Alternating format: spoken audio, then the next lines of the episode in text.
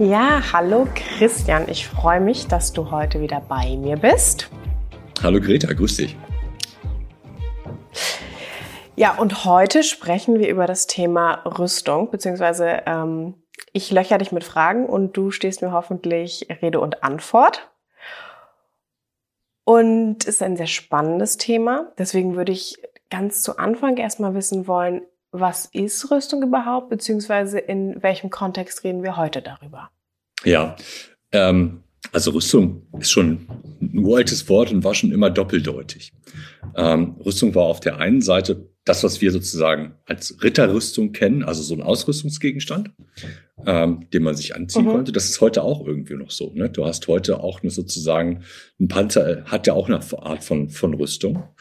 Und Rüstung bedeutet gleichzeitig mhm. sogar den Prozess des Herstellens dieser, dieser Gegenstände. Also Rüstung als Prozess, alles das, was man braucht, damit Soldatinnen und Soldaten ausgerüstet sind. Das ist wahrscheinlich das, wie man das am besten zusammenfassen kann. Es geht, am Ende geht es immer darum, dass man Streitkräfte ausrüstet mit, äh, mit Gegenständen, mit Waffen, aber auch mit Fahrzeugen, mit all dem, was sie brauchen, um eine funktionierende Armee zu sein.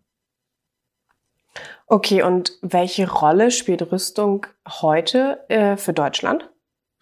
Also, Oder in Deutschland besser gesagt? Ja, also Rüstung hat erstmal natürlich schon immer die Funktion gehabt, ne, die Streitkräfte aus, äh, auszurüsten auf der einen Seite. Man muss, glaube ich, damit halt hinzufügen, dass sich die Art, wie man rüstet, über Jahre und Jahrzehnte total verändert hat, auch für uns hier in Deutschland. Ne? Also ja, wir haben eine nationale Rüstungsindustrie, das stimmt.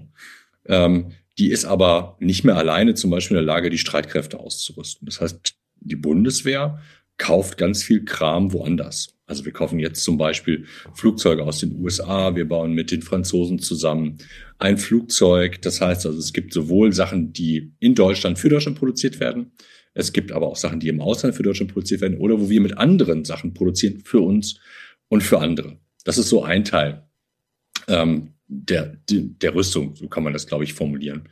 Ähm, das andere ist, man muss sich fragen, okay, wer gehört denn eigentlich alles zur Rüstung mit dazu? Also wer spielt eigentlich eine Rolle? Jetzt haben wir, die Bundeswehr habe ich schon ja. genannt, das ist der eine Teil. Die Bundeswehr ist aber nur ein Instrument der Politik. Das heißt also, was wir rüsten und wie wir rüsten, ist letztendlich eine politische Entscheidung, weil die Politik hat den Auftrag, ähm, Streitkräfte aufzubauen. Steht in der Verfassung drin, Artikel 87 alles Grundgesetzes, der Bund baut Streitkräfte zur Verteidigung aus. Und weil er das machen muss, äh, braucht er auch eine Rüstungsindustrie oder braucht er, braucht er Rüstung. Er muss sich das Zeug irgendwo besorgen. Äh, und er braucht Streitkräfte, die er ausrüsten kann. Deswegen es ist die Bundeswehr ein Instrument der Politik und die Rüstungsindustrie als dritter Akteur hilft dann der Bundeswehr überhaupt in der Lage zu sein, eine Armee zu sein, also sozusagen Gewaltmittel zu haben. Darum geht es letztendlich bei der, bei der Rüstung. Sie stellt die Funktion und die Ausrüstung, wenn man das mal formal sagen will, der Bundeswehr sicher. Das ist die, die Funktion von, von Rüstungsindustrie. Jetzt habe ich das eben schon angesprochen. Das ist mittlerweile ein sehr weit verzweigtes Netz, was da an Produktionskapazitäten irgendwie ähm, so hinter ist. Was, glaube ich, aber wichtig ist zu betrachten, ist, ähm, ich glaube, wir kennen Rüstung vor allen Dingen, weil du fragtest ja eben danach, wie diskutieren wir das eigentlich? Also ich habe das immer erlebt, seitdem ich in diesem Job bin, dass Rüstung eigentlich so ein, so ein Skandalbereich ist. Ne? Da kennt man, ja, dass total. viel Geld verschwendet wird und solche Sachen. Ne? Ähm, das will ich gar nicht in Abrede stellen. ich will bloß sagen, es gibt mehrere, wie soll man sagen, äh, mehrere Perspektiven auf Rüstung drauf. Das, das erste ist das, was ich eben genannt habe, nämlich Rüstung als etwas, wo man militärische Handlungsfähigkeit schafft durch Rüstung. Ähm, und das hat bei uns eine, einen besonderen Charakter, weil wir ja nicht Deutschland sich alleine verteidigt, sondern das mit anderen zusammen macht. Deswegen hat Rüstung auch was damit zu tun, allianzfähig zu sein. Also in der NATO und auch in der Europäischen Union und in anderen Zusammenhängen einen Beitrag leisten zu können. Das heißt, Rüstung oder auch die Ausrüstung, die man sich beschafft, bezieht sich immer auch ein bisschen auf das, was die anderen eigentlich haben. Also ich schaffe mir wahrscheinlich das an, was, die, was wir alle insgesamt brauchen. Das ist zumindest die Idee von NATO und Europäischer ja. Union.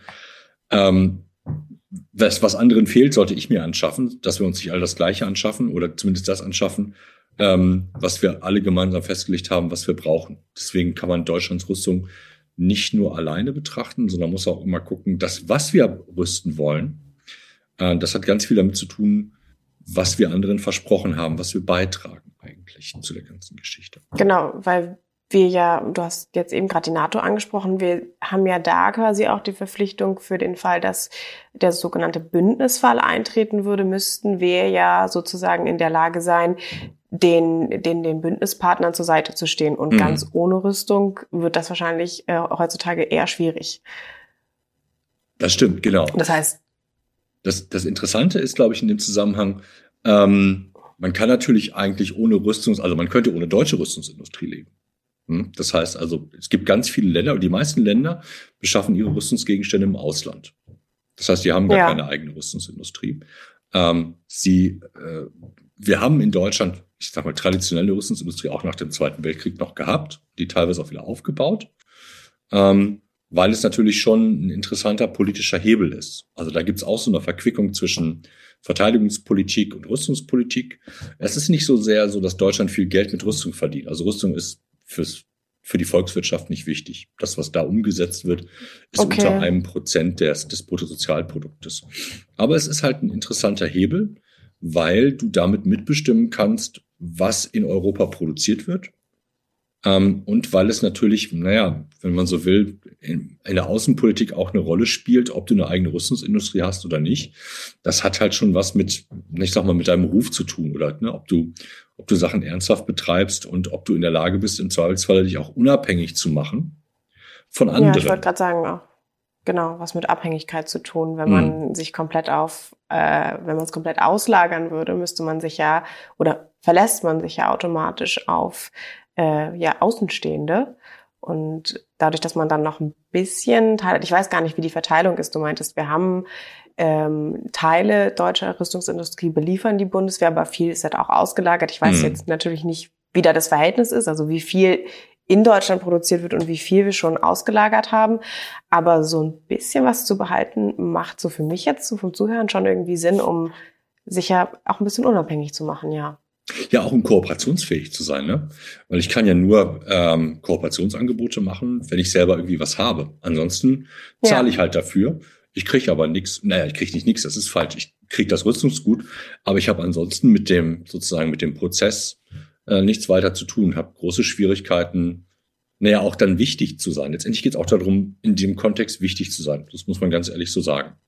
Ne? Und wir haben in, in Deutschland, ähm, also insbesondere eine starke Landindustrie, also alles das, was Kampfpanzer, Artillerie und solche Sachen ähm, herstellt, das, was man jetzt gerade in den Medien auch immer wieder sieht, ähm, das können wir sehr gut. Ähm, wir mhm. haben auch eine, eine Marineindustrie, also da werden Schiffe und U-Boote hergestellt. Deutsche U-Boote sind sehr berühmt. Wir haben ein paar Unternehmen, die machen Elektronik. Der Bereich, den wir überhaupt nicht mehr national machen, ist Luftfahrt. Das heißt also Flugzeuge, Hubschrauber, alles das ja, okay. bauen wir entweder mit anderen zusammen oder wir kaufen es eben komplett aus dem Ausland. Also das Beispiel jetzt, wir kaufen jetzt schwere Transporthubschrauber, da ist, steht noch nicht fest, was das ist. Aber diese Hubschrauber sind, naja, so selten, ähm, dass wir die einfach gar nicht produzieren wollen, weil du musst ja, wenn du so ein Rüstungsgut produzierst, musst du das vorher auch entwickeln. Und wenn du Entwickler bist oder so ein Unternehmen bist, dann fragst du dich, okay, die Entwicklungskosten, die muss ich vielleicht erstmal selber tragen. Wie teuer wird es denn dann, wenn ich nachher nur 40 Stück davon produziere oder 50 Stück davon produziere? Deswegen kaufen wir die auf dem amerikanischen Markt, weil wir uns die Entwicklungskosten einfach schenken wollen und das Geld dann lieber in was anderes investieren wollen. Stichwort Amerika. Meine Frage: Wir haben äh, in Deutschland äh, ja unter, also unsere Rüstungspläne in Deutschland sind sehr unterschiedlich, zum Beispiel von den Ländern Russland, China, aber eben auch Amerika. Mhm. Wo liegt da der entscheidende Unterschied? Ja. Kannst du das erklären? Also kann man sozusagen nochmal an, an Anfang zurück, Militär und auch Rüstung als, als Instrument von Politik. Es hat sehr viel damit zu tun, was du mit deinen Streitkräften erreichen willst. Ähm, das beeinflusst, wie du rüstest. Also sowohl was für Waffen du dir mhm. anschaffst, auch ob du das mit anderen gemeinsam machst oder nicht. Die Länder, die du genannt hast, sind alles sehr große Länder, die auch eine eigene Ambition haben. Also die alle die Ambition haben, militärisch alleine agieren zu können, wenn sie es wollen. Die USA, ja, sind ja. in der NATO eingebunden, sind aber auch ein Akteur, die für sich in Anspruch nehmen, wenn es notwendig ist, auch alleine zu agieren. Das gleiche gilt für China, das gleiche hm. gilt auch für Russland. Ähm, das heißt also, die Länder haben alle eine soll man sagen, eine, eine, eine sicherheitspolitische Vorstellung, in, in der sie eigentlich für sich selbst komplett Unabhängigkeit herstellen wollen. Sie wollen nicht abhängig sein von anderen. Das stimmt nicht hundertprozentig, das muss man auch ganz ehrlich sagen. Wir sehen das jetzt gerade im Kontext des Ukraine-Krieges.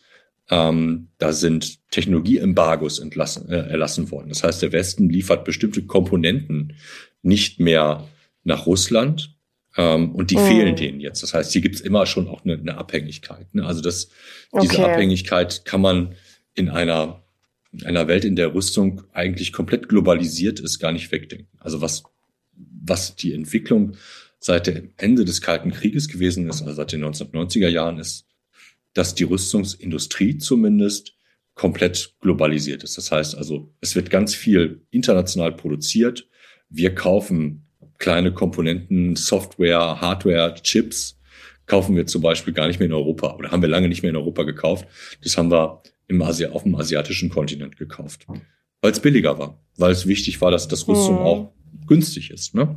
Und ähm, so lässt es sich heute total schwer ähm, eigentlich noch so eine Art von Unabhängigkeit, komplette Unabhängigkeit eigentlich herstellen.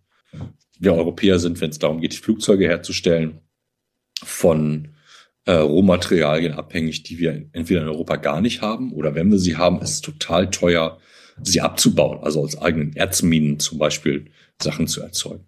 Ne? Das hat dazu ja. geführt, dass der, der gesamte Rüstungshandel ähm, im Grunde genommen global gegangen ist. Okay, und jetzt hast du gerade ja von Ambition gesprochen, was mhm. äh, Amerika und auch Russland und China angeht. Warum rüsten wir denn in Deutschland? Ist uns das ein wichtiges Thema? Investieren wir da viel? Wie, steht die Regierung dazu? Ja, ich glaube, das Thema ist so ein bisschen ambivalent. Also es ist interessant, weil jede Regierung, oder ich mache mal andersrum, keine Regierung hat bislang die Rüstungsindustrie abgeschafft. Es ja. gibt irgendwie so eine Art Patt. Ja, wir haben auf der einen Seite eine schlechte Reputation für die Rüstungsindustrie. Ich glaube, das ist auch heute noch so, trotz äh, der Notwendigkeit, jetzt wieder die Bundeswehr stärker auszurüsten. Und auf der anderen Seite hast du halt eine große Kontinuität seit dem Ende des Zweiten Weltkrieges bis heute, dass wir eine Rüstungsindustrie haben. Sie ist so eine Art, ja, ungeliebtes Stiefkind oder Kuckucksei, das, das du einfach hast. Gleichzeitig gibt's aber eine Gruppe, die groß genug ist in Deutschland von sozusagen Interessensgruppen, sowohl in der Politik als auch in der Industrie, ähm, die wichtig genug ist und, und sagt, nee, diese Industrie, die hilft uns schon. Also Unabhängigkeit ist das eine. Das andere ist, dass es halt auch ein, ein sicherheitspolitisches Kooperationsinstrument ist. Und Deutschland mit seiner, mit seinem besonderen, ich sag mal, Bewusstsein für, für Europa versucht mit seiner Industrie im Grunde genommen zu sagen, wir wollen eigentlich hier eine europäische Industrie aufbauen. Das Problem ist, große Besonderheit in Deutschland, die Rüstungsindustrie in Deutschland ähm, ist nur privat. Das heißt also, das stehen überall private Unternehmen dahinter. Während in vielen anderen. Und das ist in anderen Ländern? Ah, okay. Genau, das, das in anderen Ländern ist es anders. In anderen Ländern hat der Staat eine große Rolle in der Industrie. Ähm, der Staat hat sowieso eine große Rolle in der Industrie, weil er ist der wesentliche Abnehmer. Also du kannst, die Rüstungsindustrie verkauft eigentlich nur an Staaten. Ne? Und ja. dann ist der eigene Staat oftmals der, der wichtigste Abnehmer. Er ist auch derjenige, der die Regeln aufstellt. Also was darf man überhaupt rüsten? Wer darf rüsten? Was darf man exportieren? Das macht auch der Staat. Und da gibt's halt eine dritte Rolle, die ist sehr umstritten, nämlich wenn der Staat selber Unternehmer wird.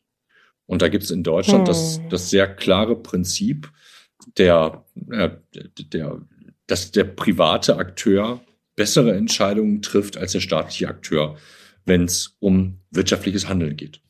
Und das ähm, ist ein Prinzip, das bei uns auch bis in die Rüstungsindustrie durchgeschlagen hat. Deswegen haben wir eine komplett private Industrie.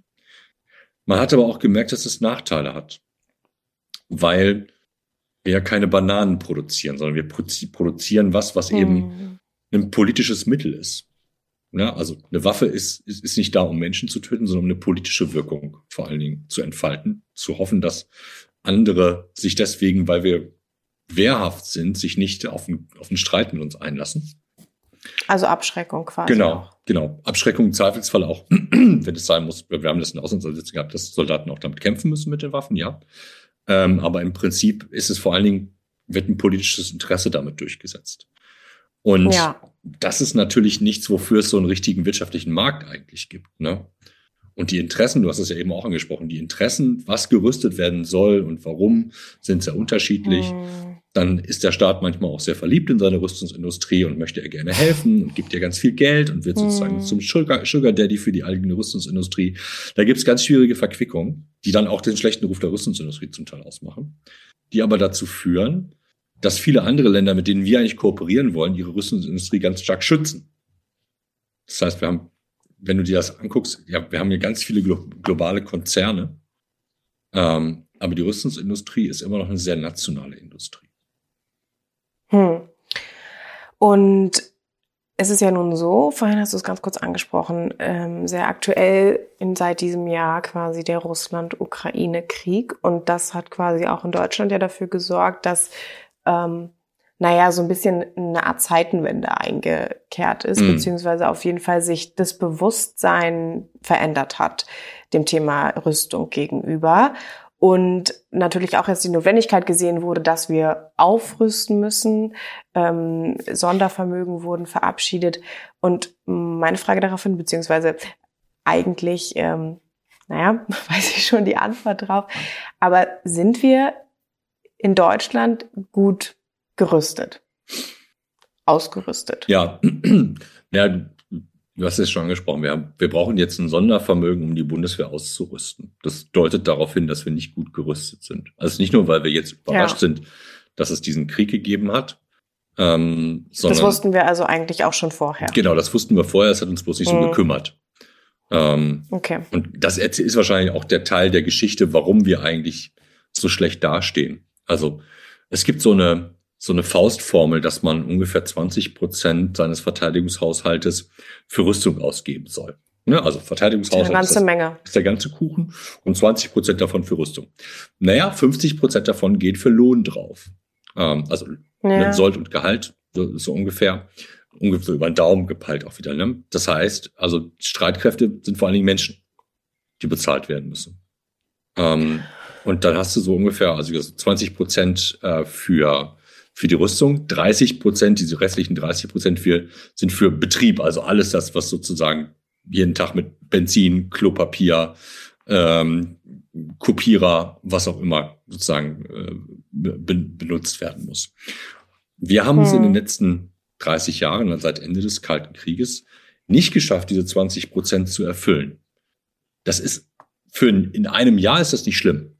Aber wenn du es 30 Jahre lang nicht machst, das ist ein bisschen wie mit, mit jedem anderen Gebrauchsgegenstand auch, wenn du den nicht pflegst und Zeit investierst, um ähm, entweder mal eine neue, ähm, ein neues Ersatzteil zu kaufen oder ein Software-Update zu machen, dann funktioniert es halt hm. halt irgendwann nicht mehr. Und dann stehst du da und siehst, dass die 30 Jahre Unterinvestment dazu führen, dass du jetzt auf einmal eine riesige Summe in die Hand nehmen musst, um auf den Normalstand zu kommen. Das sind die 100 Milliarden. Ja, aber ja auch ähm, eine riesige Summe, aber ja auch riesiges, sozusagen eine, eine riesige Kluft, die man aufholen muss. Mhm. Und da stellt sich mir dann eben auch die Frage, wie, wie, wie schnell ist das überhaupt realisierbar, wenn du jetzt mhm. hier von 20, 30 Jahren sprichst?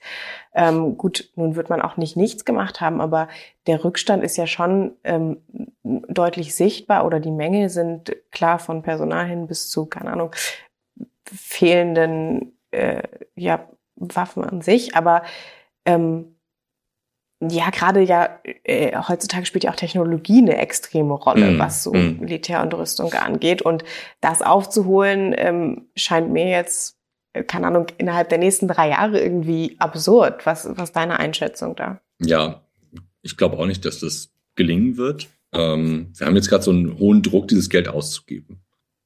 Ähm, ich habe so ein bisschen Sorge, dass das dazu führt, dass, dass wir nachher im Grunde genommen das Geld einfach nur ausgeben, damit es ausgegeben ist und nicht die Rüstungsgüter äh, kaufen, die wir eigentlich brauchen davon. Ne? Denn in der Tat, okay. so eine Lücke lässt sich nicht so wahnsinnig schnell schließen. Wir haben riesige Lücken. Das sagen die 100 Milliarden im Grunde genommen auch. Das ist ja jetzt nicht eine unvorstellbar hohe Summe, aber es ist schon eine hohe Summe. Und letztendlich ähm, ist es auch nicht nur alleine mit dem Geld getan. Ne? Also wenn wir jetzt sozusagen ja. auf Rüstung als Prozess zurückkommen, also am Ende wollen wir sozusagen Rüstung als Produkt haben.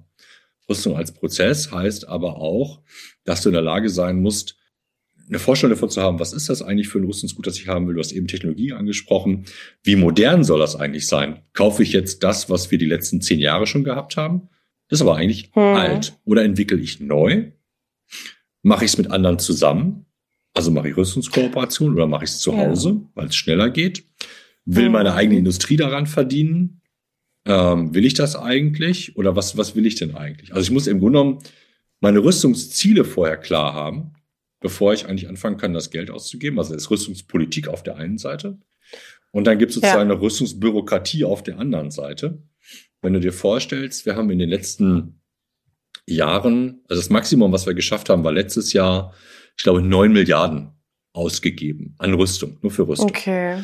Ähm, dahinter steht aber eine Verwaltung. Das muss ja irgendjemand muss das ja ausgeben. Ne? Da müssen Pläne geschrieben werden, wie das ausgegeben werden soll, Rechnung geschrieben werden. Und jetzt wollen wir auf einmal noch eine riesige Summe von, von, äh, von 100 Milliarden innerhalb kürzester Zeit ausgeben. Ja. Und ich, mir fehlt zurzeit ein bisschen die Fantasie, wo die Leute sind, die das machen sollen.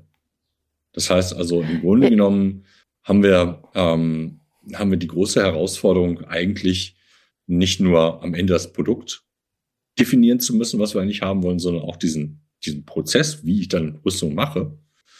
Ähm, und welche Industrie macht das eigentlich? das eigentlich ja. uns anzugucken und zu sagen, wie schnell kann das eigentlich aufwachsen, damit wir das in Zukunft ausgeben können.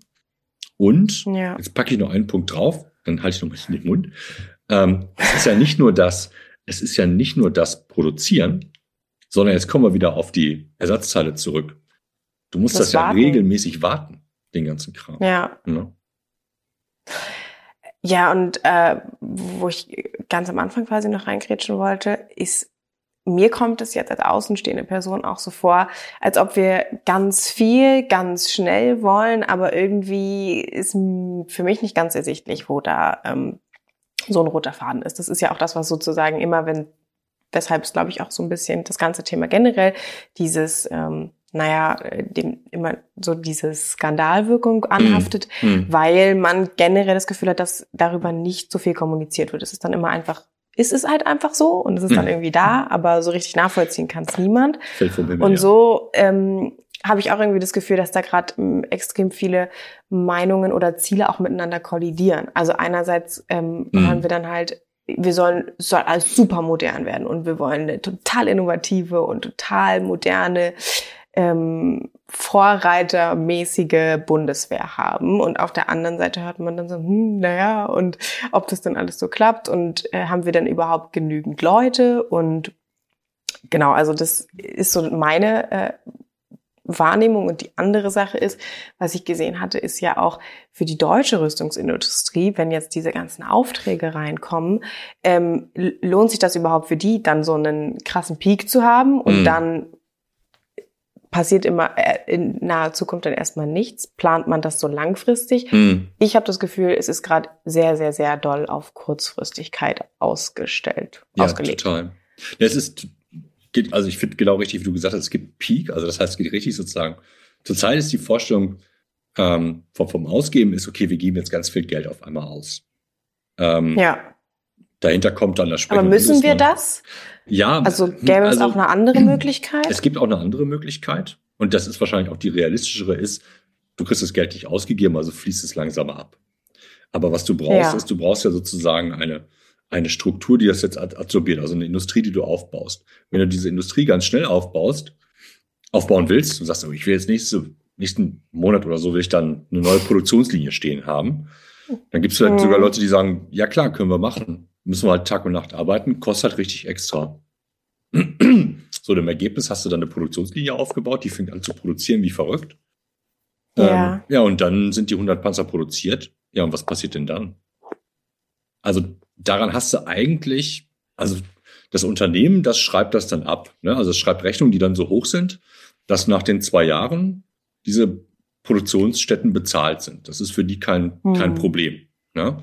Aber jetzt musst du ja wieder gucken. Also ich als Steuerzahler habe kein Interesse daran, dass wir sowas machen, weil das ja auch nicht nachhaltig ist. Also Rüstung sollte, Total. wenn du jetzt sozusagen zurückguckst, was ich eben gesagt habe, wir haben 30 Jahre lang nicht nachhaltig gerüstet, weil wir quasi nicht immer wieder nachgerüstet haben. Wir haben nicht modernisiert.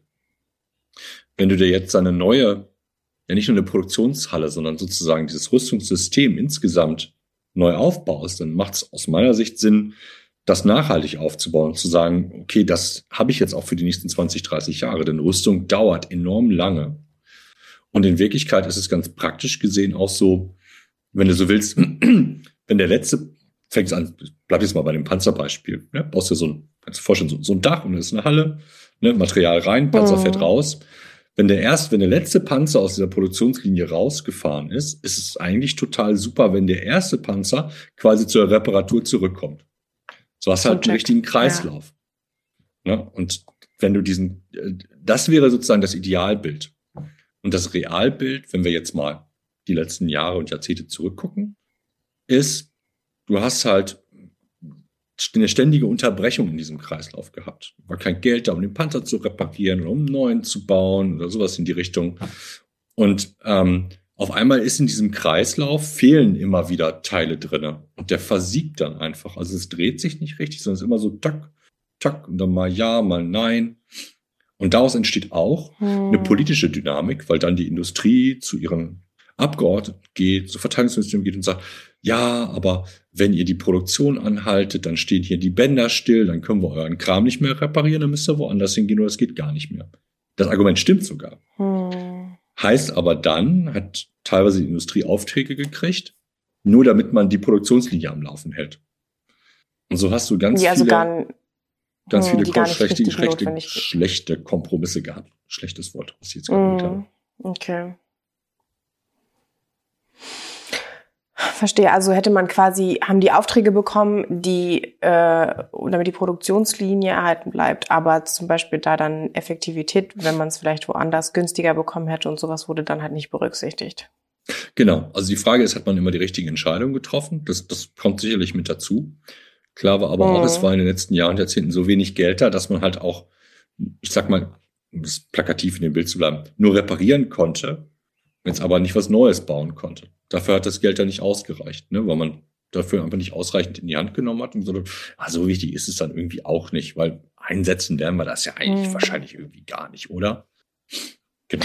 Was ich aber auch irgendwo verstehen kann. Also mhm. ich muss sagen, ich einerseits denke ich mir so, hm, wenn wir eigentlich sagen, es ist so was Wichtiges und auch eigentlich ein sehr, nicht nur eigentlich, es ist ein politisches, ja irgendwo auch ähm, Machtinstrument oder generell Instrument und wichtig für, haben wir jetzt ja schon angesprochen, unsere Bündnisse, Kooperationsfähigkeit, hm. Unabhängigkeit, mhm. ähm, stellt sich mir natürlich einerseits die Frage, denke ich mir, da bin ich dann eher so, hm, das ist eigentlich ein bisschen kleiner Skandal, kleine Schande, wie auch immer. Aber auf der anderen Seite verstehe ich schon auch den Aspekt, dass man gesagt hat oder sich gedacht hat, ist es jetzt eigentlich ja nicht so wichtig, weil wir ja eigentlich die letzten Jahre nie irgendeine Bedrohung von außen hatten. Also wir hatten hm. ja nie das Gefühl, wir müssten uns jetzt verteidigen oder da könnte was kommen. Und ich glaube halt, der Russland-Ukraine-Konflikt hat wirklich ziemlich viele Leute überrascht und eben dann wahrscheinlich auch einfach die Regierung überrascht. Ich glaube, das hätte hm. man jetzt vielleicht nicht unbedingt zwingend kommen sehen. Und dann denke ich mir auf der Seite halt wieder, ich weiß gar nicht, ob ich dann, ob man dann so krasse Vorwürfe machen kann. Ja, ähm, also die Frage, könnte man es kommen sehen oder nicht, äh, ist, glaube ich, auch nochmal einen eigenen Podcast ja. wert, ähm, weil viele Leute gesagt haben, man kann das schon kommen sehen. Ähm, okay. Aber das Interessante ist ja, ähm, dass wir sozusagen in der Konzeption, wie, warum wir eine Bundeswehr haben, sagen, wir wollen sie eigentlich haben, damit wir nicht kämpfen müssen. Ne? Das heißt, also die Abschreckungswirkung dessen, was, was wir da haben. Die haben wir aber immer weiter reduziert, dass, dass du dann eigentlich in die Situation irgendwann kommst, dass der andere gar nicht mehr so viel Angst vor dir hat und sagt, oh, könnte ich ja doch da mal versuchen, vielleicht so, ne? Ja. Und dann ähm, kommst du in die Situation, also das ist jetzt nicht die Situation, also Russland hat nicht uns angegriffen, das muss man ganz klar sagen. Das ist nicht, nicht das Thema. Das Thema ist dann eher, sind wir in der Lage, dann einfach trotzdem handlungsfähig zu sein. Und das sind wir nicht. Jetzt haben auf einmal alle einen Schrecken gekriegt. Ähm, mhm. Der Bundeskanzler hat gesagt, wir geben 100 Milliarden aus als Reaktion auf diesen Schrecken.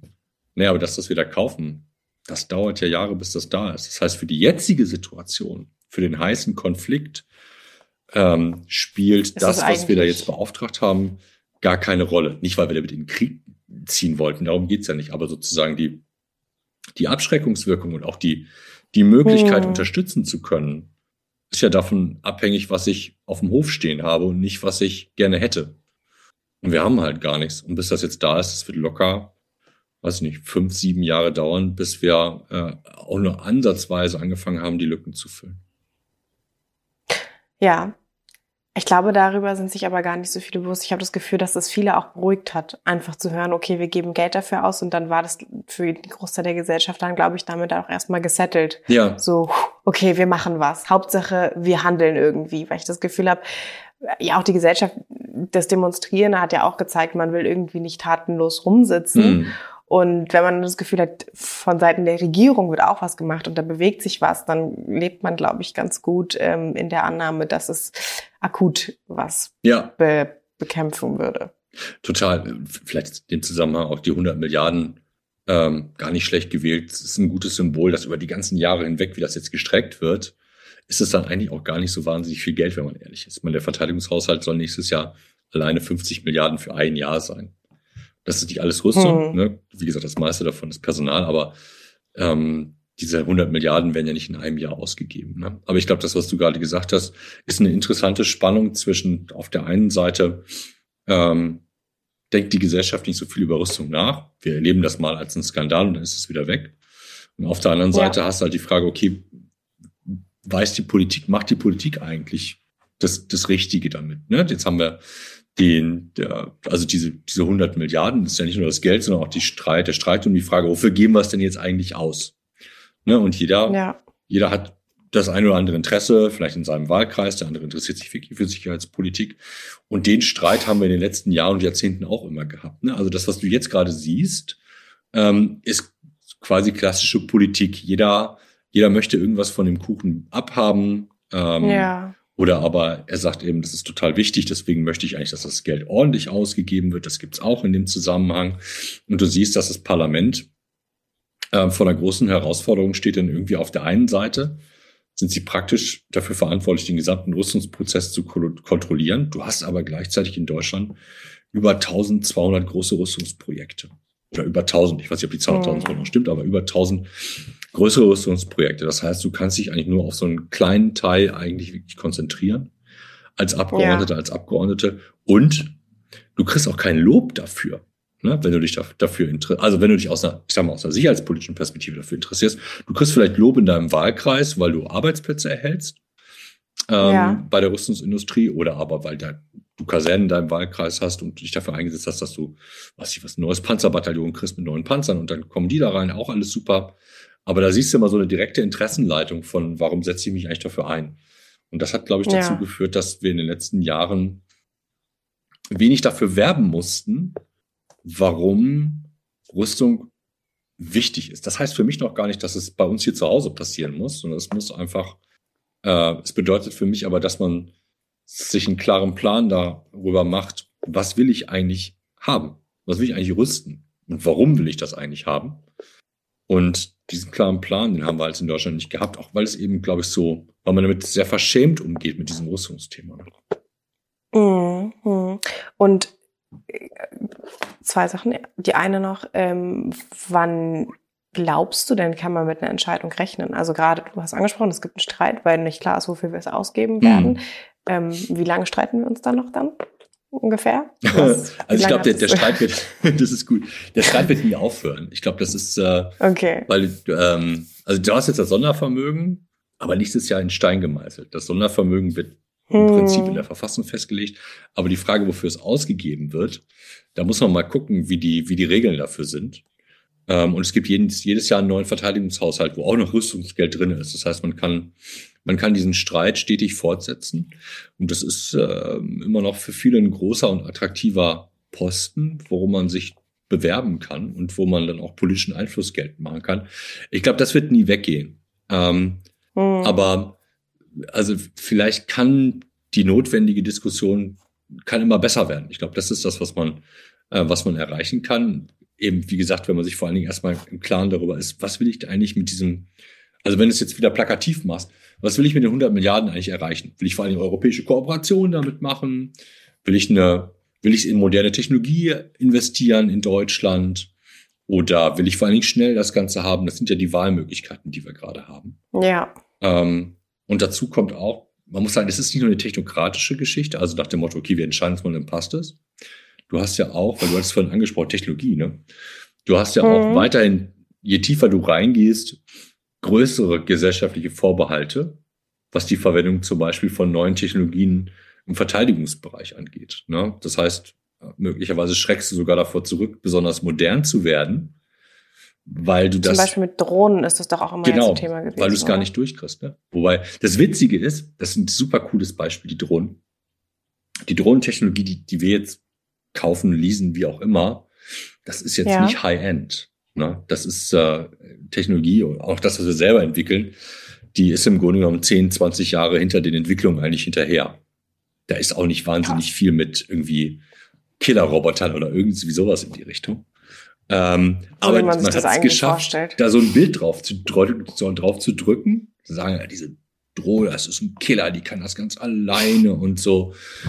Und das ist total schwer. Ähm, du da ne, 100 Milliarden, cool müssen wir ausgeben. Nee, du hast auch die Notwendigkeit, ich sag mal, gesellschaftlich dafür zu werben, ähm, warum ich das nicht nur einfach in die Rüstungsindustrie reinkippe, sondern warum es, warum wir ein Interesse daran haben, in bestimmten Bereichen moderne Technologien zu nutzen. Weil das ist eine wichtige Dimension, diesen ganzen Rüstungskram drinne. Ähm, wir können halt nicht, wie soll ich sagen, nicht nach dem Motto, wie, wie beim Autokauf, also will ich jetzt sagen, Kleinwagen, Mittelklasse oder groß und dann kommt es aus Portemonnaie an.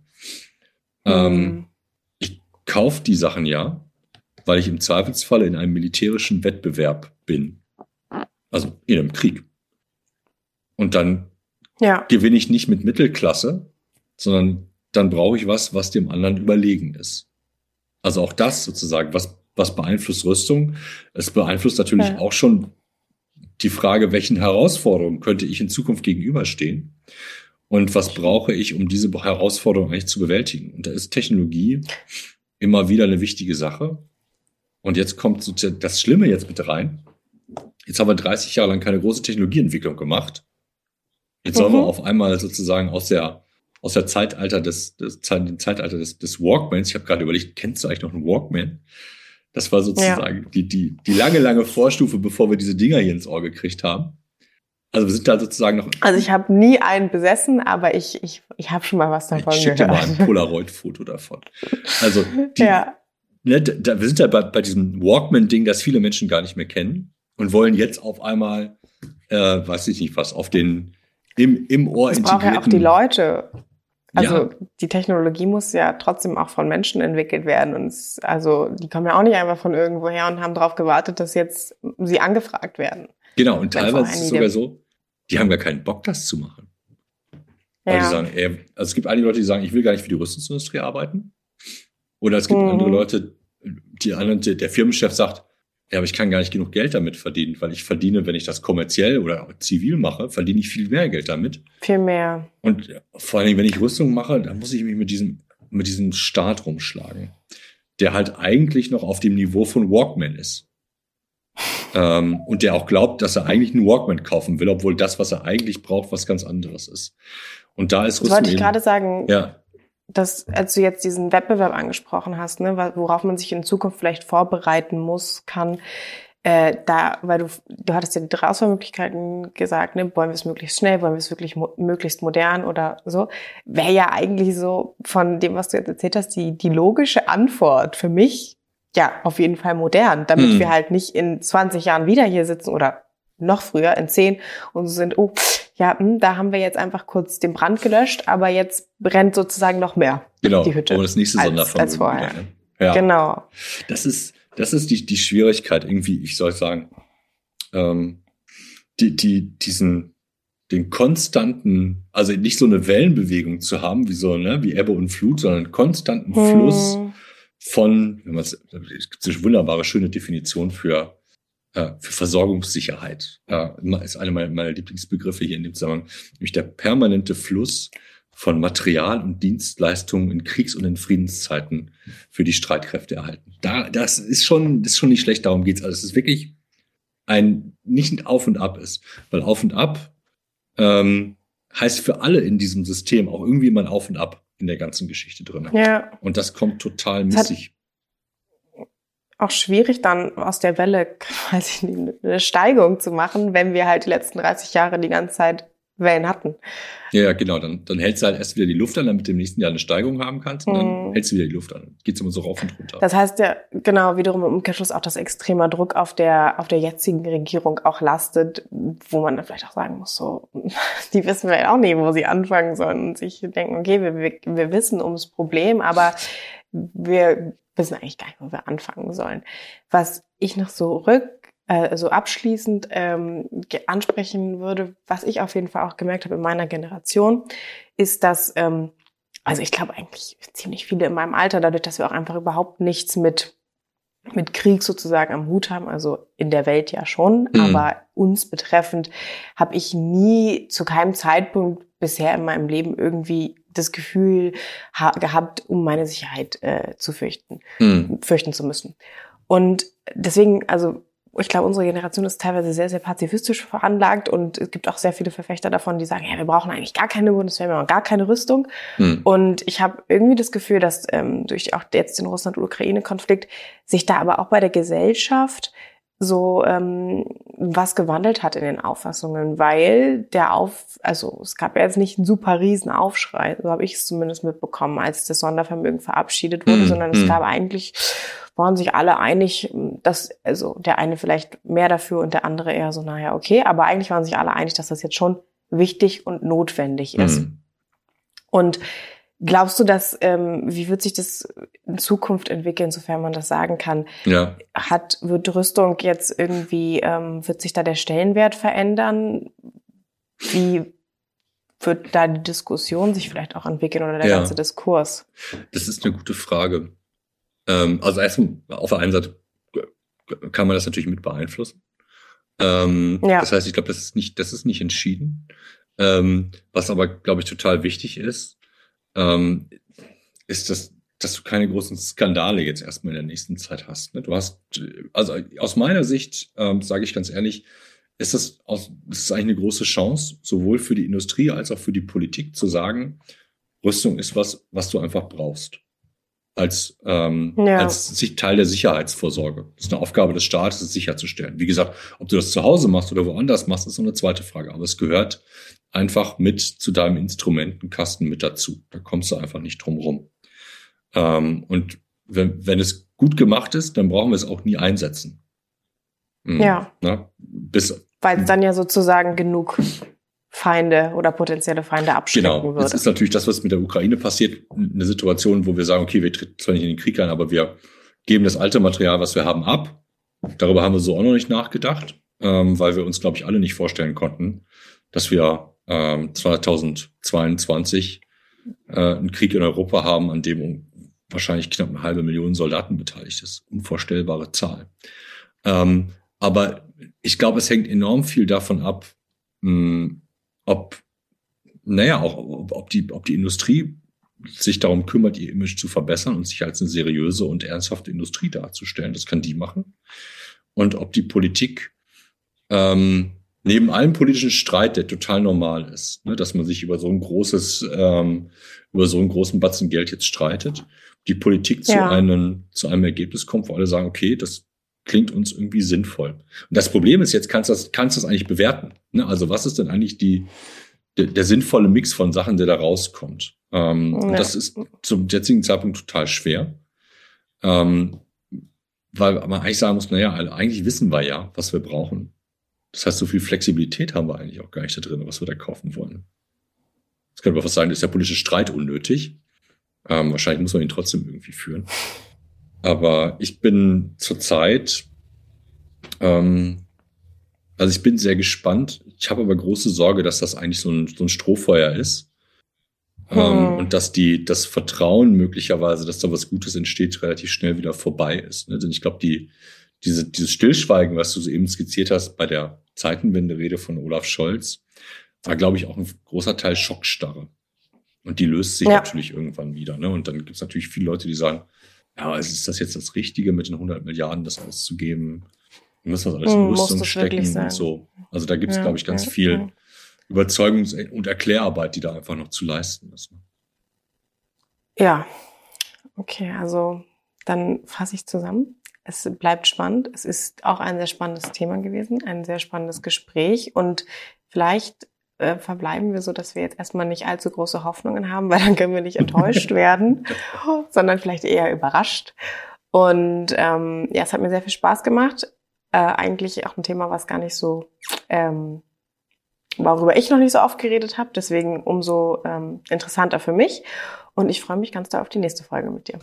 Das tue ich auch. Vielen Dank, mit dir sprechen zu können. Und äh, wir sehen uns bald wieder. Ciao, ciao. Bis zum nächsten Mal. Ciao.